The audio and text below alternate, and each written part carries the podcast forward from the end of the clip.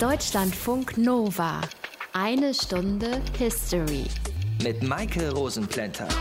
Fast 20 Jahre lang waren NATO-Truppen in Afghanistan stationiert, darunter natürlich vor allem US-amerikanische Soldaten und auch Soldaten der Bundeswehr. Etwa 3600 Menschen haben dort ihr Leben gelassen. Tausende sind mit psychischen oder physischen Verletzungen in ihre Heimat zurückgekehrt. Ziel des Kriegs war es eigentlich, die Taliban zu stürzen und vor allem die Terrororganisation Al-Qaida zu bekämpfen. Letzteres hat scheinbar ganz gut geklappt. Zumindest deren Anführer Osama bin Laden wurde von US-Elitesoldaten erschossen. Ersteres, der Sturz der Taliban, hatte scheinbar auch ganz gut geklappt. Es gab eine demokratisch gewählte Regierung, Frauen hatten die gleichen, fast die gleichen Rechte wie Männer.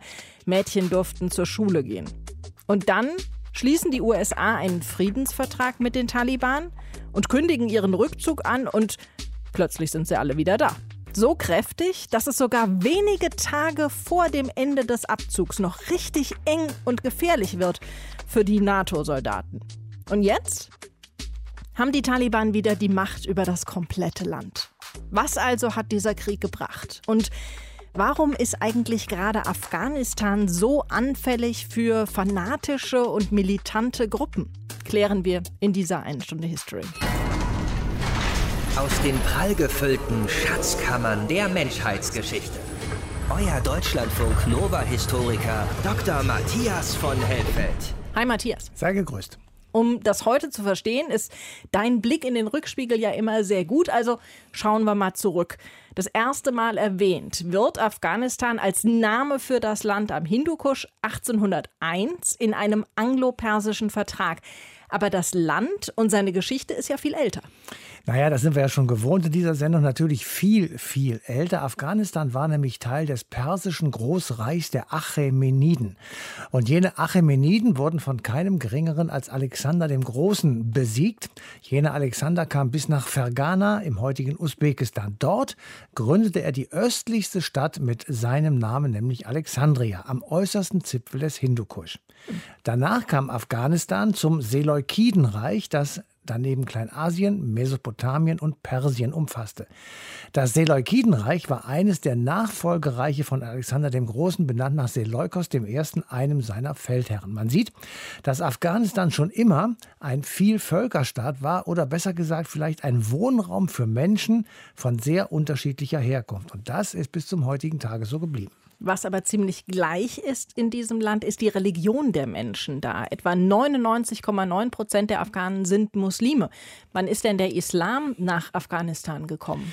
Ja, das war im Zuge der sogenannten islamischen Expansion und die fand statt etwa zwischen 630 und der Mitte des 8. Jahrhunderts. Da gab es Eroberungen von muslimischen Heeren in Spanien, in den Maghreb-Staaten, in Ägypten, auf der arabischen Halbinsel, am Roten Meer, am Persischen Golf, in Syrien, Armenien rund um das Kaspische Meer in Persien und im heutigen Afghanistan bis zum Punjab. Das ist eine Gegend, die liegt zwischen Pakistan und Indien. Und bis ins späte Mittelalter hinein, da dominierten dann persische, also muslimische Dynastien, die einem muslimischen Kalifat unterstanden. Aber, und das muss man wissen, es gab auch immer starke buddhistische Strömungen in Opposition dann natürlich auch zum Islam. Und dann hört man im Zusammenhang mit Afghanistan immer mal wieder, dass die Pashtunen eine große Bedeutung für das Land hatten. Wer oder was war das? Ja, die Pashtunen, das sind eigentlich Iraner. Also es ist ein iranisches Volk. Heute gibt es etwa 50 Millionen Pashtunen, davon leben 15 Millionen in Afghanistan. Im 18. Jahrhundert haben sie zahlreiche Aufstände organisiert gegen persische Herrscher, gegen indische Mogule. 1719 etwa Sturz der persischen Herrschaft und Sieg der Pashtunen. 20 Jahre später kommen die Perser zurück, erlangen wieder die Hoheit über Afghanistan. Also die Lage ist durch und durch instabil. 1747 gründet der Pashtune Shah Durrani das nach ihm benannte Durrani-Reich. Das wurde dann die Grundlage des heutigen Afghanistans und deswegen gilt Durrani, also der Pashtune, auch als Mitbegründer oder als sogar der Begründer des modernen Afghanistans. Und wie ging es dann im 19. und 20. Jahrhundert weiter? Zunächst war dort das Emirat Afghanistan auf dem Gebiet des heutigen Afghanistan und Pakistan. Das bestand von 1823 bis 1926. Das wurde abgelöst vom Königreich Afghanistan bis 1973. Und dann folgten fünf Jahre Republik Afghanistan. Und diese Republik gewährte den Menschen relativ große Freiheiten und auch Freizügigkeiten. Und gegen diese Republik kam es zu einem Putsch durch die Kommunistische Partei Afghanistans. Und damit begann auch vorerst das letzte und oft sehr blutige Kapitel der Geschichte dieses Landes. Darüber gleich mehr. Erstmal wollen wir einen Blick auf den Krieg werfen, der jetzt nach fast 20 Jahren zu Ende gegangen ist und den man als gescheitert betrachten kann. Der 11. September 2001 wird wohl den meisten Menschen, die damals schon gelebt haben, für immer im Gedächtnis bleiben. Was folgte, war der Vergeltungskrieg der US-Amerikaner, um die Terrorgruppe hinter den Anschlägen, nämlich Al-Qaida, zu bekämpfen. Einer der Rückzugsorte der radikal-islamistischen Kämpfer war Afghanistan. Und deshalb begann Enduring Freedom. Chrissy Mockenhaupt erzählt uns mehr. We did not ask for this mission, but we will fulfill it. Das sagt US-Präsident George W. Bush in seiner Fernsehansprache am 7. Oktober 2001, dem Tag, an dem die US-Truppen ihren Einsatz in Afghanistan begonnen haben, die Operation Enduring Freedom. We defend not only our precious freedoms, but also the freedom of people everywhere to live and raise their children free from fear. Eine große Friedensmission soll es sein. In Afghanistan, einem Land, das sich seit Ewigkeiten in einer Art Dauerkonflikt befindet, herrscht zu diesem Zeitpunkt im Herbst 2001 Bürgerkrieg. Seit Mitte der 90er bekämpfen sich die Taliban und die Opposition. Die Taliban haben die Kontrolle über das Land an sich gerissen. Sie legen die Scharia besonders extrem aus. Deshalb gelten strenge Regeln. Es gibt keine Fotos von Menschen oder Tieren, kein Fernsehen. Frauen dürfen das Haus nur voll verschleiert verlassen. Wer etwas stiehlt, dem wird die Hand abgeschlagen. Wer Ehebruch begeht, wird gesteinigt. Doch das ist natürlich nicht der Grund, warum George Bush seine Armee plötzlich ins Land schickt. Anlass ist der Terroranschlag auf das World Trade Center vom 11. September. Orchestriert wurde der von Osama bin Laden und der von ihm geführten Al-Qaida von Afghanistan aus. On my orders, the United States military has begun strikes against Al-Qaeda terrorist training camps Das Terrornetzwerk soll zerstört werden. Afghanistan nicht länger die Basis und der Ausbildungsort von Terroristen sein. Die Bürgerinnen Afghanistans sollen zur selben Zeit versorgt werden mit Lebensmitteln und Medikamenten. So marschieren die US-Truppen mit der Unterstützung Großbritanniens am 7. Oktober in Afghanistan ein zu ihrer großen Demokratieoffensive. Die USA haben am Abend erste Ziele in Afghanistan bombardiert. Dabei sind offenbar drei Städte angegriffen worden, und zwar Kabul, Kandahar und Jalalabad. In einer ersten Reaktion auf die US-Luftangriffe erklärte ein Taliban-Diplomat in Pakistan, sein Land sei bereit zum Heiligen Krieg. Wenige Stunden nachdem die ersten Truppen in Afghanistan ihren Einsatz begonnen haben, meldet sich Osama bin Laden per Videobotschaft aus einem Versteck heraus. Ich sage den Amerikanern und ihrem Volk, ich schwöre bei Gott dem Allmächtigen, Amerika wird niemals die Sicherheit jemals wieder verspüren. Es sei denn, dass wir Sicherheit hier in unserem Land und in Palästina verspüren. Deutschland beteiligt sich zwar nicht sofort am Afghanistan-Einsatz. Deutschland wird aber ebenso wie Frankreich im weiteren Verlauf seinen Beitrag leisten, sobald das konkret erbeten wird und naturgemäß, soweit uns das von unseren Fähigkeiten her objektiv möglich ist. Sagt der damalige deutsche Bundeskanzler Gerhard Schröder am 7. Oktober bei einer kurzen Pressekonferenz. Zwei Tage vor Weihnachten wird dann beschlossen, dass die Bundeswehr den Einsatz internationaler Truppen in Afghanistan unterstützen wird. Mit Ja haben gestimmt 538, mit Nein haben gestimmt 35, Enthaltungen 8. Die Beschlussempfehlung ist angenommen. Gegenstimmen kommen vor allem, aber nicht nur von der PDS, dem Vorläufer der heutigen Linken. Gemeinsam gegen Terrorismus vorzugehen, heißt nicht gemeinsam in den Krieg zu ziehen. Deutsche Soldaten haben in Afghanistan nichts zu suchen. Im ersten Jahr sieht es wirklich nach einem Einsatz für den Frieden aus. Soldatinnen patrouillieren durch Kabul, Journalisten und Politikerinnen kommen vorbei und schauen sich die Lage vor Ort an. Die Situation ändert sich im Frühjahr 2003. So langsam wird klar, dass der Einsatz langwieriger wird als zunächst gedacht. Die NATO übernimmt die Führung der International Security Assistance Force, kurz ISAF. Sie gilt als wenig kriegerisch. ISAF geht es vorrangig um die Stabilisierung des Landes und eine Unterstützung des frisch eingesetzten Übergangspräsidenten Hamid Karzai. Der hat allerdings wenig Macht, vor allem außerhalb der Hauptstadt. Er wird deshalb auch als Bürgermeister von Kabul verspottet. Auch die internationalen Truppen tragen dazu bei. Denn sie bilden nicht nur die Armee der Regierung aus, sondern arbeiten in einzelnen Regionen auch mit Warlords zusammen. Das sorgt dafür, dass Hamid Karzai kein wirkliches Gewaltmonopol hat und der Staat Afghanistan quasi nur auf dem Papier existiert. Mit der Übernahme der ISAF-Führung will die NATO auch ausgleichen, dass die USA allmählich das Interesse am Afghanistan-Einsatz verlieren. Sie sind inzwischen in den Irak einmarschiert, um die dortige Regierung zu stürzen. Angeblich soll sie Massenvernichtungswaffen haben. Später wird rauskommen, dass das falsch war und die Begründung für den Präventivkrieg im Irak somit hinfällig. Das ist aber ein anderes Thema, über das wir auch schon äh, eine Stunde History gemacht haben und weitere Recherchen zum Irakkrieg und zu 9-11 könnt ihr auch in unseren zwei History für eilige Büchern nachlesen. Wir bleiben jetzt aber beim Thema Afghanistan. Matthias hat ja eben schon ein bisschen was über die Geschichte von Afghanistan erzählt, auch von der Geschichte in Afghanistan im 19. und 20. Jahrhundert. Aber weil da so viel Wichtiges und vor allem auch so viel Veränderndes in diesem Land passiert ist, wollen wir da noch mal genauer drauf schauen. Konrad Schetter kann uns dabei helfen. Er ist Friedens- und Konfliktforscher und hat viele Bücher über Afghanistan geschrieben. Hallo, Herr Schetter. Hallo. Matthias ist eben bis etwa Ende der 1970er Jahre gekommen.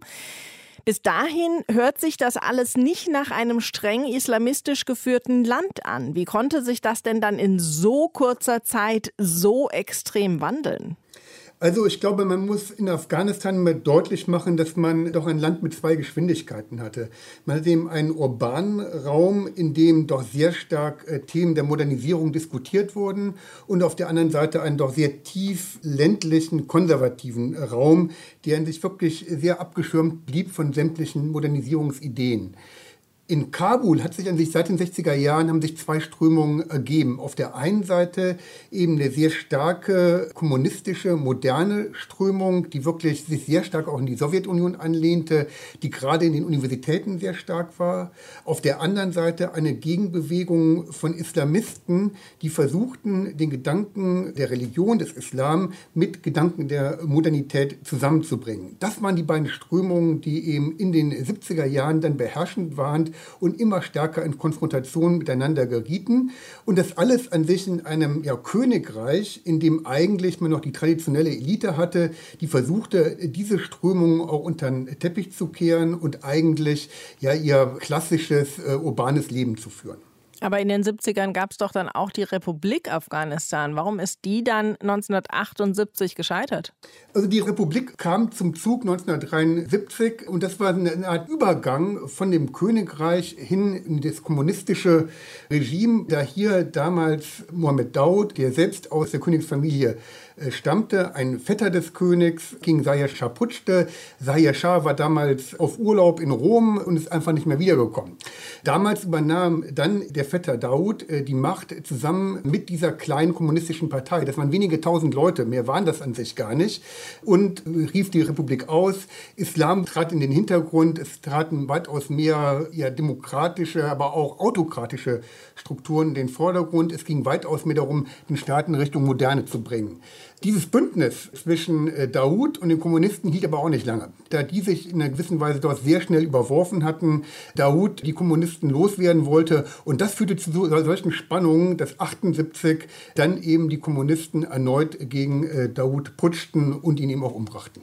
Kommunisten waren ja in der Zeit auch relativ viele in der Sowjetunion zu finden. Welchen Einfluss hatte die Sowjetunion bei diesem Umsturz 1978? Eigentlich nur einen ganz indirekten. Äh, direkt war äh, Moskau davon sehr überrascht, wollte das auch nicht. Bis dahin hieß es immer wieder in Moskau, wenn es ein Land gibt, wo man den wissenschaftlichen Sozialismus nicht einführen kann, irgendein Land auf der Welt, dann ist das Afghanistan. Also man sah diese kommunistische Bewegung in Afghanistan sehr, sehr kritisch und war von diesem Umsturz 78 völlig überrascht.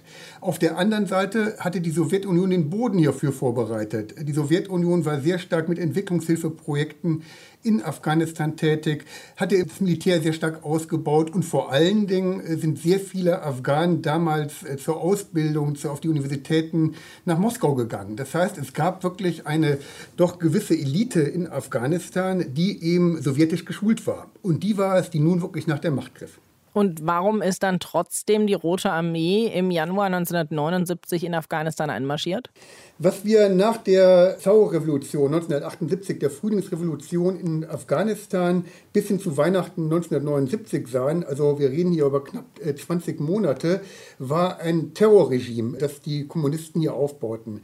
Sie bauten an sich nur weniger ein Umerziehungslager ein. Es waren äh, Landreformen, die damals durchgepeitscht wurden, äh, Gleichstellung von Mann und Frau auf dem Land, Schulreformen waren eine ganz wichtige Rolle, Bildungsreformen. Also man wollte das Land wirklich im Eiltempo in die Moderne führen mit brachialen Methoden, wie etwa, dass alte Männer auch in die Schulbänke gezwängt wurden, um lesen und schreiben zu lernen. Es gab riesige Razzien, wo die traditionelle Elite, aber auch die religiöse Elite eingesperrt wurde, umgebracht wurde. Das betraf zigtausende von Menschen, also wirklich ein sehr radikales Auftreten, das die Kommunisten hatten. Dann haben die beiden Führer, äh, auf der einen Seite Taraki, auf der anderen Seite Amin, äh, sich auch immer stärker auseinandergelebt. Am Ende hat Amin Taraki umbringen lassen im September 1979. Das Ganze schaukelte sich immer weiter hoch dass am Ende die Sowjetunion sah, dass sie eigentlich sämtlichen Einfluss in Kabul verlöre und sah sozusagen in einem Einmarsch nach Afghanistan das letzte Mittel. Sie haben eben gesagt, in den 70er Jahren hat sich Kabul eher westlich entwickelt. Dann kamen aber die Kommunisten. War Afghanistan damit so ein Spielball des Kalten Krieges? Absolut. Und das an sich schon seit den 50er Jahren. Und äh, man muss auch sagen, dass eigentlich Afghanistan es sehr gut verstand, immer zwischen diesen beiden Großmächten zu lavieren. Das heißt, man war sehr gut da drin, Gelder sowohl äh, aus den USA oder aus der Bundesrepublik zu erhalten und auf der anderen Seite eben auch aus dem sowjetischen Raum. Afghanistan war im Übrigen eines der wenigen Länder, wo eben auch Vertreter der Bundesrepublik und auch der äh, DDR damals aufeinander trafen. Also hier hatte es wirklich Afghanistan sehr gut verstanden, die Gelder äh, zusammenzubringen. Die Amerikaner Amerikaner waren mehr im Süden des Landes, äh, die äh, Sowjetunion mehr im Norden des Landes. Aber als blockfreier Staat vermochte Afghanistan sich wirklich sehr, sehr, sehr gut, dieses Spiel zu spielen bis 1979. Und dann wurde es an sich doch zu dem Konfliktherd zwischen diesen beiden Großmächten, zu dem zentralen Konfliktherd im äh, Kalten Krieg, der sozusagen diesen ganzen Kalten Krieg auch nochmal eskalieren ließ weil die USA ja damals auch die Islamisten mit Waffen versorgt hat und die Sowjetunion auf der anderen Seite gekämpft hat. Nach zehn Jahren, 1989 dann, ist die Rote Armee wieder abgezogen, mehr oder weniger ohne Ergebnis. Warum das? Naja, ich glaube, zum einen nochmal ist wichtig, weshalb die Sowjetunion einmarschiert ist. Es ist damals verschiedentlich interpretiert worden. Auf der einen Seite war eben äh, wichtig der Gedanke der sogenannten Brezhnev-Doktrin, dass eine kommunistische Revolution äh, nicht unumkehrbar ist. Das heißt, ein Land, das mal kommunistisch war, muss kommunistisch bleiben. Das war die eine Argumentation, weshalb man nach Afghanistan einmarschierte. Die andere war die große Sorge, dass Zentralasien, äh, das damals ja Teil der Sowjetunion war, überwiegend eine muslimische Bevölkerung war, dass dieses gegen die Sowjetunion aufgebracht werden konnte aus Afghanistan heraus. Also die große Sorge vor dem Islamismus, äh, der aus Afghanistan heraus nach Zentralasien, sprich in die Sowjetunion hineingetragen werden konnte. Auf der westlichen Seite war das Gegenargument, dass die Sowjetunion nun den alten russischen Traum verwirklichen wollten, endlich einen Zugang zu einem der warmen Meere zu bekommen und dann vor allen Dingen auf die großen Ölvorkommen am Persischen Golf. Das waren die geopolitischen Auseinandersetzungen, die damals sehr stark waren. Die Sowjetunion scheiterte in Afghanistan eigentlich an zwei Dingen. Zum einen, dass die sowjetische Armee nicht für einen Guerillakrieg geschult war. Die USA förderten die Mujahedin in diesem Guerillakrieg, rüsteten sie gut aus, äh, aber eine konventionelle Armee, und das konnte man ja auch in den letzten Jahren wieder im Krieg gegen die Taliban beobachten, ist in einem Guerillakrieg denn doch die Unterlegenen oder zumindest diejenigen, die nicht gewinnen können. Das war zum einen sehr, sehr klar. Äh, zum anderen versuchte die Sowjetunion auch erneut eine Modernisierung des Landes nach vorne zu bringen, brachte damit aber an sich immer mehr die Bevölkerung gegen sich auf und stand am Ende eigentlich allein dem Land äh, mehr oder weniger ohne Verbündete. Und dies zusammengenommen führte dazu, dass die Sowjetunion diesen Krieg nicht gewinnen konnte, dies eigentlich erst schon Mitte der 80er Jahre einsah und eigentlich nur den Abzug aus dem Land äh, als einzige Lösung sah. Wie Afghanistan innerhalb von relativ wenigen Jahren von einem eher westlich orientierten Land zu einem streng islamistisch regierten werden konnte, das hat uns der Friedens- und Konfliktforscher Konrad Schetter erzählt. Danke Ihnen für die Information. Sehr gerne geschehen. Matthias, wir haben ja eben schon vom Abzug der Roten Armee 1989 gehört. Das war ja so ähnlich wie jetzt beim Abzug der NATO-Truppen. Die sowjetischen Truppen, die haben sich zurückgezogen und die damals starken islamistischen Rebellengruppen, die haben die Macht übernommen. Und auch der Grund des Abzugs war ähnlich zu heute. Beide Male haben die Präsidenten der jeweiligen Länder entschieden, dass sie das eigentlich gar nichts angeht, was in diesem Land passiert. Ja, sie haben es aber aus ganz unterschiedlichen Gründen entschieden. Gehen wir mal zurück auf die Sowjetunion, die damals noch bestehende, heute ist das ja Russland. Da gab es eine Regierung unter Michael Gorbatschow seit einigen Jahren und der hatte die alte Brezhnev-Doktrin abgelöst, die da besagte, ein Konflikt in einem Land von unserem Interesse ist ein Konflikt in allen unseren sozialistischen Staaten und deswegen können wir dort auch eingreifen, also intervenieren. Gorbatschow sagte dagegen, nein, wir lassen das, wir mischen uns nicht ein, es rechtfertigt ein Konflikt in irgendeinem Land keine militärische Intervention. Jeder geht seinen eigenen Weg. Daraus wurde dann die berühmte Sinatra-Doktrin I did it my way. Also war das Ganze, der Abzug aus Afghanistan, auch irgendwie in der Logik der damals großen Schlagworte von Glasnost und Perestroika, also Umbau der gesamten Sowjetunion. Mit der Politik von Gorbatschow ist das vorangegangen und deswegen kam es auch zum Abzug. War das auch so ein bisschen der Versuch, nicht in die Fußstapfen der USA zu treten, sozusagen mit so einem Desaster wie dem Vietnamkrieg? Naja, das werden sicher manche sehr klar vor Augen gehabt haben und auch gedacht und befürchtet haben. Es war jedenfalls eine militärische Katastrophe für die damalige Sowjetunion. Es hat einen immensen politischen und natürlich auch einen menschlichen und materiellen Schaden verursacht. Knapp zehn Jahre war die Rote Armee im Land, 14.500 Tote ungefähr jedenfalls, mehr als 50.000 Verletzte. 300 vermisste Soldaten der Roten Armee kommen nach oben hinzu. Und dann kam eben dieser sehr schmachvolle Rückzug dazu. Und die Mujahideen, also die Freiheitskämpfer, die feierten sich als die Befreier Afghanistans. Und kaum Wirklich kaum waren die Truppen der Roten Armee abgezogen, kam es zum Bürgerkrieg und der dauerte dann bis 2001. Und wie es dann weiterging, das kann uns jemand erzählen, die lange in Kabul gelebt und gearbeitet hat. Die Rote Armee ist also 1989 dann abgezogen und es kam zu einem Bürgerkrieg. Wer da gegen wen gekämpft hat und warum, das frage ich Almut Wieland Karimi. Sie hat lange als Leiterin der Friedrich-Ebert-Stiftung in Kabul gearbeitet. Hallo, Frau Wieland Karimi. Hallo, Frau Rosenplente. Was ist denn dann nach dem Abzug der Roten Armee in Afghanistan passiert? Wie ist es zu diesem Bürgerkrieg gekommen? Ja, es war ja das Ende des Kalten Krieges zwischen der Sowjetunion und den USA. Die Mauer ist gefallen. Insofern war eigentlich klar, dass die Sowjets auch aus Afghanistan abziehen würden. Die letzten Truppen sind tatsächlich erst 1992 abgezogen. Und dann gab es ein großes Machtvakuum in Afghanistan. Die USA, die die Mujahideen unterstützt hatten, die gegen die Rote Armee gekämpft hatten, die dann sich mit der afghanischen Armee verbündet hatte, die hatten ihr Interesse verloren. Die Sowjetunion offensichtlich gab es nicht mehr. Und auch Russland hatte dann kein großes Interesse und auch sicherlich kein Interesse, nochmal in das Land zurückzugehen. Und dann haben die äh, Mujahideen-Gruppen, die in den 80er Jahren aufgebaut worden waren, begonnen, sich gegenseitig zu bekämpfen. Das waren diese Mujahid, also die, die im Namen des Islam gegen den Kommunismus gekämpft haben. Und diese Gruppen sind aufgebaut worden mit westlicher Hilfe, vor allen Dingen aus den USA, aber auch aus Deutschland und aus anderen Ländern. Die bekannteste Gruppe ist zum Beispiel der Gulbuddin Hekmatyar. Und die Taliban waren auch eine von den Gruppen, oder? Nein, die gab es noch gar nicht, sondern dann ist in den 90er Jahren dieser Bürgerkrieg ausgebrochen. Eigentlich war es ein Stellvertreterkrieg zwischen den verschiedenen Ländern in der Region, die wiederum ihre einzelnen Gruppen in Afghanistan unterstützt haben. Die Organisation dieser Gruppen, die saßen in Pakistan und in Iran. sunnitische und schiitische Gruppen, eher radikal-islamistische oder moderate Gruppen. Es gab sieben verschiedene und die haben sich dann wirklich schlimm untereinander äh, bekriegt. Die ganze Stadt Kabul in Schutt und Asche gelegt, Hunderttausende Tote unter der Zivilbevölkerung.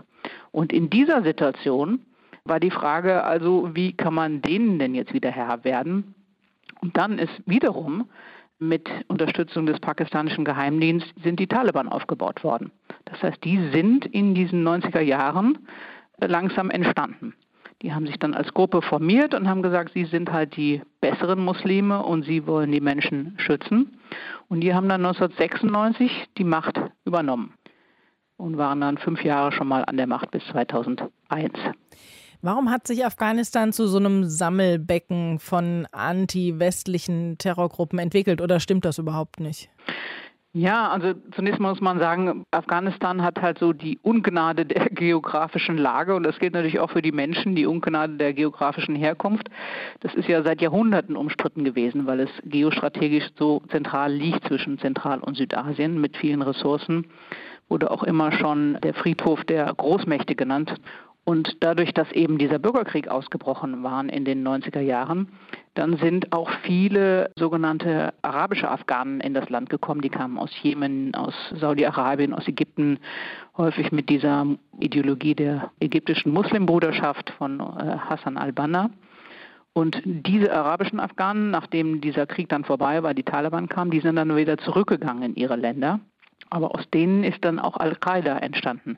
Das heißt, Al-Qaida und Taliban sind in Afghanistan mit entstanden. Und es sind eben viele der ausländischen Kämpfer in das Land gekommen, die dann wieder zurückgekehrt sind. Insofern gibt es in Afghanistan nicht nur die Taliban, es gibt vor allen Dingen auch den Islamischen Staat, aber auch viele andere Gruppierungen aus Usbekistan, von den Iguren, äh, aus Tadschikistan. Und insofern ist es schon auch ein Sammelbecken und nachdem jetzt vermeintlich der Islamische Staat in Syrien und so besiegt worden ist, sind viele dann von Syrien auch Richtung Afghanistan wiedergegangen. 2001 begann dann die militärische Operation Operation Enduring Freedom. Der Krieg also gegen den Terrorismus, der eben unter anderem in Afghanistan geführt wurde, gerade weil dort Al-Qaida eben so stark war. Wie hat sich Afghanistan dann während dieser Operation und in den folgenden Jahren entwickelt? Ja, dann äh, wir erinnern uns alle an die Bilder von äh, 9-11 und äh, dann schon am Tag danach war die Rede davon, dass das Al-Qaida verursacht hat. Und Osama bin Laden lebte in Afghanistan damals, er war Gast der Taliban und die Taliban wollten ihn nicht ausliefern. Insofern hat sich dann diese Militäroperation sehr schnell auf Afghanistan fokussiert. Und ich glaube, einer der ersten großen Fehler, die in Afghanistan passiert ist, dass nicht wirklich die Enduring Freedom, also die USA, dort einmarschiert sind, sondern sie haben die Nordallianz, eine der ehemaligen Mujahedin-Gruppen, eingesetzt, die Taliban äh, zu vertreiben und haben denen insofern sehr viel Macht entwickelt. Ansonsten ist ja dann im Rahmen von NATO Artikel 5, also dieser Beistandspakt, viele Länder nach Afghanistan gegangen, unter anderem auch Deutschland, mit Truppen, aber auch mit sehr viel ziviler Unterstützung. In Afghanistan hat sich dann dieser politische Prozess entwickelt. Afghanistan ist eine islamische Republik geworden. Ein Parlament wurde eingesetzt, es wurde gewählt. Und parallel dazu wurden aber auch die afghanischen Sicherheitskräfte ausgebildet, äh, Militär und Polizei. Das heißt, in den letzten 20 Jahren ist dort sehr viel aufgebaut worden. Mit dem Ende, was wir natürlich auch alle kennen, oder dem vorläufigen Ende, sagen wir mal so. Al-Qaida haben Sie eben genannt, IS, die Terrorgruppe Islamischer Staat. Das sind zwei verschiedene islamistische Terrorgruppen. Aber wie passen da die Taliban rein? Ja, die haben halt alle eine, eine radikal-islamistische Ideologie, zum Teil mit unterschiedlichen Herkünften. Also die Taliban zum Beispiel verfolgen diese Deobandi-Schule, die kommt eher aus Indien. Al-Qaida hat eher saudi-arabische Wurzeln. Warum die sich alle halten, ist natürlich, weil sie auch viele Anhänger haben. Wir sehen ja auch jetzt, dass der Abzug der USA wird halt in vielen dieser Bewegungen als großer Sieg gefeiert, also mit viel Häme und Freude darüber, die USA aus Afghanistan vertrieben zu haben.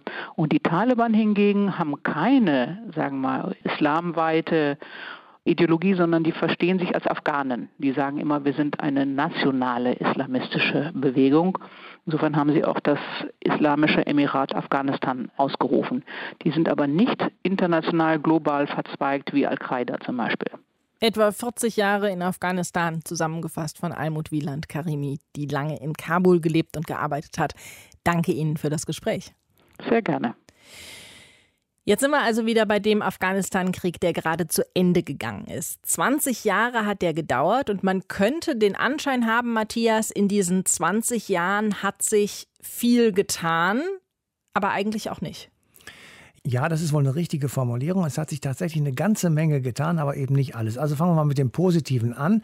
Erreicht wurde natürlich eine Periode relativer Freiheiten. Es wurde etabliert die Rechte von Frauen und Mädchen. Die konnten in die Schule gehen, die konnten einen Beruf erlernen, sie konnten sich selbstständig machen und alle zusammen, Männer und Frauen, konnten die Periode eines relativen Friedens erleben. Und, das ist auch nicht unwichtig, die Infrastruktur des Landes ist wieder aufgebaut worden. Aber nicht erreicht wurde die Etablierung, sagen wir mal, eines funktionsfähigen und vor allem bei seinen Bürgern legitimierten Staates. Das kann man jetzt genau am Ende sehr gut sehen. Die Regierung von Präsident Ashraf Ghani ist gescheitert und geflohen. Das Land ist von wirtschaftlichen und sozialen Problemen erschüttert. Es herrscht Armut und Lebensmittelknappheit. Also eine, das glaube ich zumindest, eher negative oder doch überwiegend negative Bilanz. Aber das muss doch für die Soldatinnen und Soldaten Soldaten, die in Afghanistan stationiert waren, eine furchtbare Situation sein. Es wird alles von ihnen gegeben, teilweise sogar die eigene Gesundheit oder das eigene Leben. Und dann ändert sich doch im Grunde nichts. Und es waren ja auch Einheiten der Bundeswehr dabei. Fast 160.000 Soldatinnen und Soldaten aus Deutschland waren dort im Auslandseinsatz. Großer Respekt für die Anstrengungen dieser Menschen.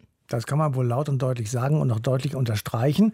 Und insgesamt sind 59 Soldatinnen und Soldaten aus Deutschland innerhalb der NATO-Verbände getötet worden. Zeitweilig waren gleichzeitig mehr als 5000 Männer und Frauen im Einsatz. 12 Milliarden Euro kostete der deutsche Afghanistan-Einsatz. Und jetzt ist dieser Einsatz beendet worden, weil der ehemalige US-Präsident Donald Trump mit den Taliban eine Vereinbarung getroffen hat, nämlich Abzug bis zum 1. Mai 2021. Und dafür, das war dann der Gegen Gegendeal halten die Taliban eine Phase der in Anführungsstrichen Gewaltreduzierung ein und in dieser Zeit wollen sie beginnen mit Friedensverhandlungen mit der afghanischen Regierung, die es nun leider gar nicht mehr gibt. Nun ist der Nachfolger im Amt Joe Biden, der hält an diesem Plan fest. Er verlagert das Rückreisedatum seiner Soldaten nur auf den 31. August 2021. Und damit, mit diesem Abzug, ist auch für die anderen NATO-Länder keine Basis mehr für den Einsatz vorhanden. Aber die Frage bleibt, was wird jetzt aus Afghanistan? Das ist die absolute Frage und die versuchen wir gleich zu klären. Also was wird aus Afghanistan, hat Matthias gerade gefragt. Und diese Frage, die gebe ich direkt weiter an Christian Wagner. Er ist Experte für Außen- und Sicherheitspolitik in Südasien und arbeitet bei der Stiftung Wissenschaft und Politik in Berlin. Hallo, Herr Wagner. Hallo, Frau Rosenblender. Es sah ja bis in etwa Anfang des Jahres alles relativ ruhig aus in Afghanistan und dann kam der Truppenabzug der NATO und jetzt ist alles wieder anders. In welchem Zustand ist das Land denn jetzt wirklich? Ja, Afghanistan scheint ja in einem sehr zwiespältigen Zustand zu sein, beziehungsweise die NATO hat das Land, glaube ich, sehr zwiespältig hinterlassen. Zum einen übernehmen die Taliban jetzt ein deutlich moderneres Land als 1996, als sie zum ersten Mal die Macht im Land inne hatten. Damit stehen sie zugleich aber auch natürlich vor neuen Herausforderungen, dieses Land jetzt auch zu verwalten. Wir haben auf der positiven Seite sicherlich eine Reihe von Fortschritten in den letzten 20 Jahren gesehen, vor allem im Bildungs- und Gesundheitsbereich und vor allem natürlich auch bei der Förderung von Frauenrechten. Auf der anderen Seite haben wir natürlich auch gravierende Defizite gesehen und die haben sich natürlich am Ende in der Ausbildung der Sicherheitskräfte gezeigt, wie er der rasche Zusammenbruch der afghanischen Armee deutlich machte. Also wir haben hier deshalb ein zwiespältiges Land, dass das Land natürlich sich weiterentwickelt hat, aber dass natürlich der Westen hier in entscheidenden Punkten auch nicht das geliefert hat, was er vielleicht versprochen hat. Die Taliban stehen jetzt vor dem Problem, dass sie natürlich diese moderne Infrastruktur, die sich vor allem in den Städten in den letzten 20 Jahren entwickelt hat, aufrechterhalten müssen, weil sie möchten natürlich auch auch die Legitimität ihrer Herrschaft erhöhen. Das könnte dann durchaus auch Frauen mehr Möglichkeiten geben, weiterhin in der Arbeitswelt tätig zu sein. Denn Frauen haben natürlich gerade im Bildungs- und Gesundheitsbereich eine wichtige Rolle und ohne deren Teilnahme in diesen beiden Bereichen wird, glaube ich, schon der Status quo, den das Land in den letzten 20 Jahren erreicht hat, nicht aufrechtzuerhalten sein. Aber da höre ich so ein bisschen raus, dieser Krieg in den letzten 20 Jahren hat doch was gebracht. Es gab Fortschritte in Afghanistan, oder? Ja, es gab deutliche Fortschritte, wenn man sich verschiedene Bereiche betrachtet, wie die afghanische Gesellschaft 2001 ausgesehen hat, wie sie heute aussieht. Dann haben wir doch hier beträchtliche Fortschritte. Wie gesagt, Bildungs- und Gesundheitsbereich werden immer genannt. Man sieht es an anderen Aspekten. Die Lebenserwartung hat sich deutlich erhöht, was natürlich eine Folge der besseren Gesundheitsversorgung Versorgung ist. Wir haben eine Reihe von Fortschritten, unter anderem beim Aufbau von freien Medien, bei der Transport- und Energieinfrastruktur. Also es hat sich hier einiges getan. Allerdings, man muss das natürlich auch immer im Kontext sehen. Afghanistan zählt natürlich weiter zu den ärmsten Ländern der Welt. Auch im regionalen Vergleich hat Afghanistan weiterhin gravierende Defizite im Vergleich zu den Nachbarn. Aber eben im Vergleich zu 2001 war es schon ein deutlicher Fortschritt. Das Land hat sich also weiterentwickelt. Die Taliban behaupten, sie hätten sich auch weiterentwickelt. Sie seien tatsächlich gemäßigter. Ist das wirklich so oder verpacken die ihre Vorstellungen nur geschickter? Na, ich glaube, die Taliban agieren heute schon geschickter, vor allem weil sie auch das regionale und das internationale Umfeld viel stärker im Blick haben. 1996 ist ihnen sozusagen egal, wie die internationale Gemeinschaft auf sie blickt. Das damalige Taliban-Regime ist ja nur von drei Staaten anerkannt worden, Saudi-Arabien, Pakistan und die Vereinigten Emirate. Heute hatten ja die Taliban auch durch den Verhandlungsprozess mit den USA in Doha schon sehr früh auch Kontakte zu den Nachbarstaaten geknüpft, zum Iran, zu den zentralasiatischen Republiken, zu China. Und das hat ihnen natürlich jetzt auch ein Stück weit weitergeholfen, weil sie eben mit Blick auf die Nachbarstaaten vor allem den Sicherheitszusagen gegeben haben, dass von ihrem Boden aus kein Terror mehr ausgehen wird. Deshalb sind sie sicherlich, was den internationalen Ausblick anbelangt, deutlich geschickter. Inwieweit sie wirklich moderater sind, das bleibt, glaube ich, abzuwarten. Wir wissen ja noch nicht so richtig, welche Richtung sich durchsetzen wird innerhalb der Taliban. Werden es eher die Hardliner sein? Werden es die Gemäßigten sein? Ich könnte mir vorstellen, dass wir vermutlich, wenn sich diese Herrschaft einmal ähm, halbwegs etabliert haben sollte, vermutlich auch eine deutlich größere Bandbreite sehen werden als Ende der 90er Jahre dass also die Ausübung der Taliban-Herrschaft in den einzelnen Provinzen sehr unterschiedlich sein wird, je nachdem, ob der jeweilige Taliban-Gouverneur eher gemäßigt ist, ob er eher traditionell orientiert ist. Das könnte sozusagen eine deutlich größere Bandbreite bewirken. Allerdings, ich glaube, man muss natürlich hier immer betrachten, dass gemäßigt natürlich trotzdem bedeutet, dass es eben massive Einschnitte vor allem für Frauen geben wird. Christian Wagner ist Experte für Außen- und Sicherheitspolitik in Südasien und hat mit uns über den aktuellen Zustand von Afghanistan gesprochen. Danke Ihnen dafür. Vielen Dank. Es wurde ja in dem ganzen Chaos dieser letzten Rückzugstage der Soldaten spontan Luftbrücken organisiert, sowohl vom US-Militär als auch von der Bundeswehr, um Menschen mit deutschem und amerikanischem Pass und die, die den Soldaten geholfen haben und deshalb jetzt in Gefahr sind, auszufliegen. Aber auf deutscher Seite wurden nur knapp 5400 Menschen ausgeflogen. Der Bundeswehr haben aber viel, viel mehr Menschen in Afghanistan geholfen. Und viele konnten ja, wenn überhaupt, nur engste Familienangehörige mit auf diesen Rettungsflug bringen. Hat die Bundesrepublik, Matthias, deiner Meinung nach gegenüber diesen Menschen versagt? Darüber wird ja viel diskutiert. Also wenn man die Soldatinnen und Soldaten fragt, die in Afghanistan waren, dann werden die Mehrheit sagen, ja. Wenn du mich fragst, würde ich sagen, ja, das könnte wohl sein. Die Bundesregierung hätte diese Leute tatsächlich früher in Sicherheit bringen müssen und wohl auch können. Aber auch hier gilt, wie immer in unseren Sendungen, zwei Leute auf dem heimischen Sofa sitzen, Geschichte betrachten, das bringt nichts, ist nicht sinnvoll. Richtiger ist die Frage nach der Situation im Frühsommer 2021. Also die Gretchenfrage, was wusste wer von wem?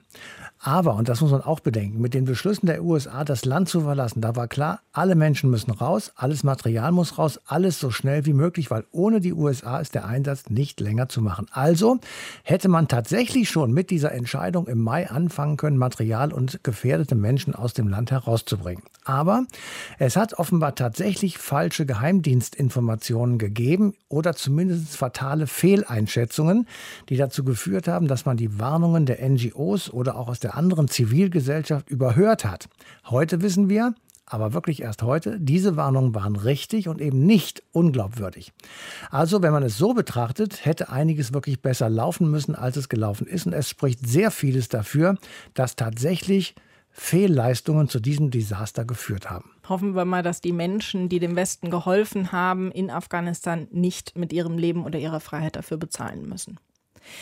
Auch in der nächsten Sendung geht es um ein militärisches Ereignis, das aber schon etwas länger her ist und trotzdem noch aktuell. Die Engländer und die Franzosen, die verbindet ja so eine gegenseitige Abneigung. Von Hass will ich jetzt nicht sprechen.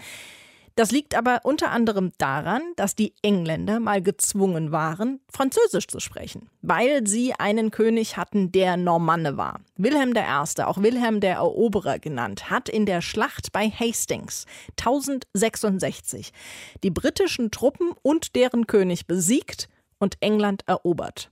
Das also das nächste Mal. Bis dahin euch eine schöne Zeit. Macht's gut. Deutschlandfunk Nova. Eine Stunde History. Jeden Montag um 20 Uhr.